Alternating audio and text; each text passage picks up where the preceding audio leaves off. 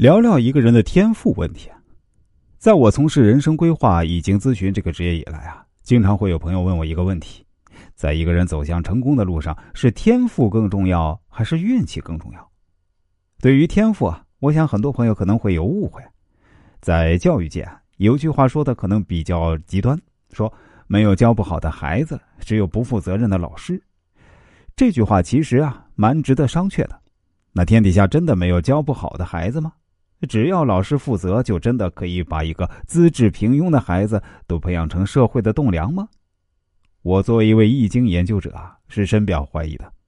当然，这句话也很有可能是一些教育培训机构的口号，目的是让家长啊多掏钱。实际上，人和人之间的差距是非常大的。那比如刘翔，他真的就是为跨栏而生的。其实，刘翔每一天的训练量并不大，远不如史东鹏大。但史东鹏就是一直无法战胜刘翔。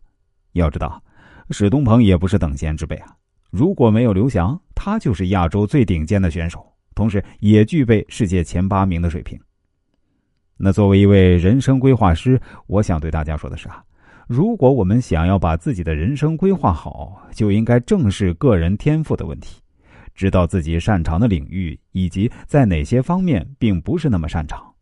这样可以避免走很多弯路，再或者承认自己是各个方面条件都非常平庸的人，接受这辈子平平凡凡的命运轨迹，这样也可以让自己避免上当受骗，避免去幻想天上掉馅饼的美梦，这样岂不是也是一种人生智慧？